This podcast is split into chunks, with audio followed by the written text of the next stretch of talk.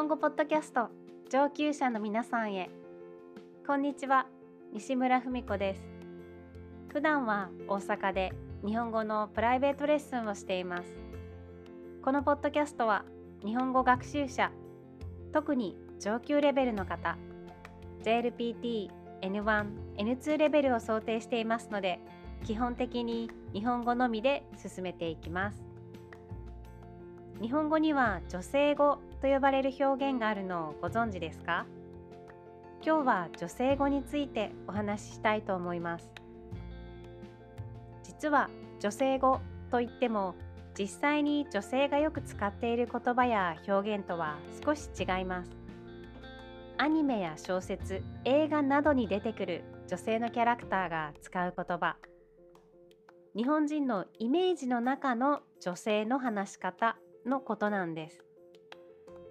私たちが普段使っている日本語にももちろん男性っぽいとか女性っぽい表現というのはあるんですが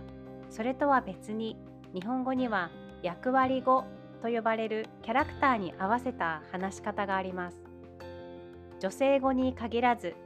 実際に使われている言葉とは少し違うけどこの話し方は男性お年寄り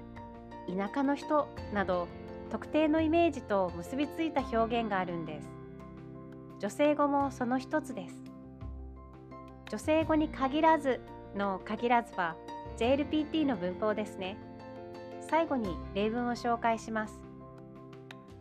具体的に女性語はどんな表現かというと文末の表現。何々かしら何々だわ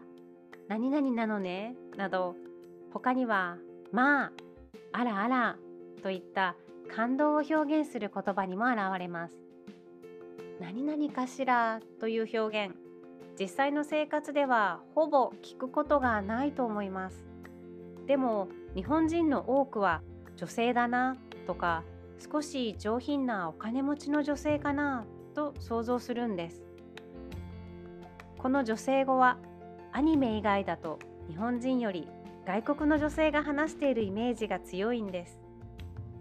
どういうことかというと外国映画の吹き替え字幕や小説などの翻訳作品によく使われていたからです。例えば少し古い作品ですが「フレンズ」というアメリカのドラマシリーズご存知ですか？レイチェルという女性のキャラクターが出てきます。メニューの変更をしたい時これ他のに変えてもらうことってできないのかしら？とお願いしていたり。映画「ハリー・ポッター」のハーマイオニーも「失礼していいかしら」と言ったり「もう寝るわ」など主に女性語で吹き替えられていました。古い作品になればなるほどこの女性語が多く使われているんですが最近では必要以上に女性語を使うと不自然じゃないか？という考えが広まってきているんです。役割語としての女性語には古い時代に作られた女性らしさという印象も強いんです。女性とはこのように優しく柔らかく話すべきという考え方が影響しているのかもしれません。例えばアメリカの歌手ビリー・アイリッシュさんのインタビュー記事の翻訳に対して不自然じゃないかという指摘があったそうです。ジェンダーやステレオタイプに敏感な彼女のイメージと日本語のステレオタイプ的でフェミニンな女性語があまり合っていないんじゃないかという意見が出たそうです。2018年に公開された映画「ブラックパンサー」では女性キャラクターの字幕の多くに女性語が使われていないことが新聞やネットで記事になっていました。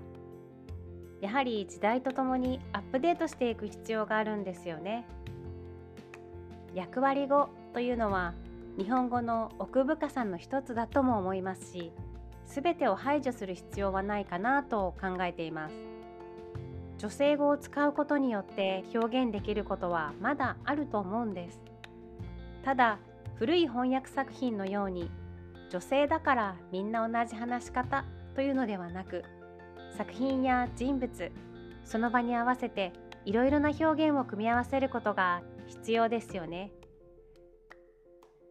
これから字幕や吹き替え作品、翻訳作品で日本語を勉強するときに、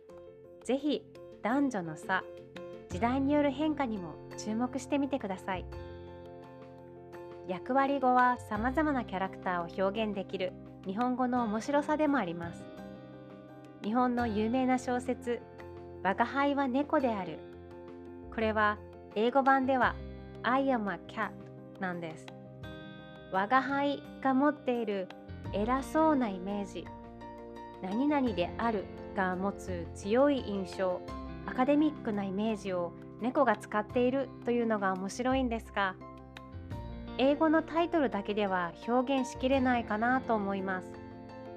このような女性語以外の役割語についてもまたいつかお話ししたいなと思っています。最後に JLPT の文法女性語に限らずの限らずについて説明します。女性語に限らずは女性語だけでなくもっと広い範囲があるという意味です。図には以前もお話ししたことがありますが古い表現でないという意味がありましたね。つまり限らずは限らないという意味です。この店は土日に限らずいつも混んでいる。これは混んでいるのは土曜日と日曜日だけではないという意味です。最近は女性用に限らず男性用の化粧品も増えている。これも化粧品は女性用だけじゃなくて男性用の商品も増えているという意味です。なんとなく理解できましたか？それでは今日はこの辺で終わりにしたいと思います。最後まで聞いてくださってありがとうございました。それではまた次回。西村文子でした。thank you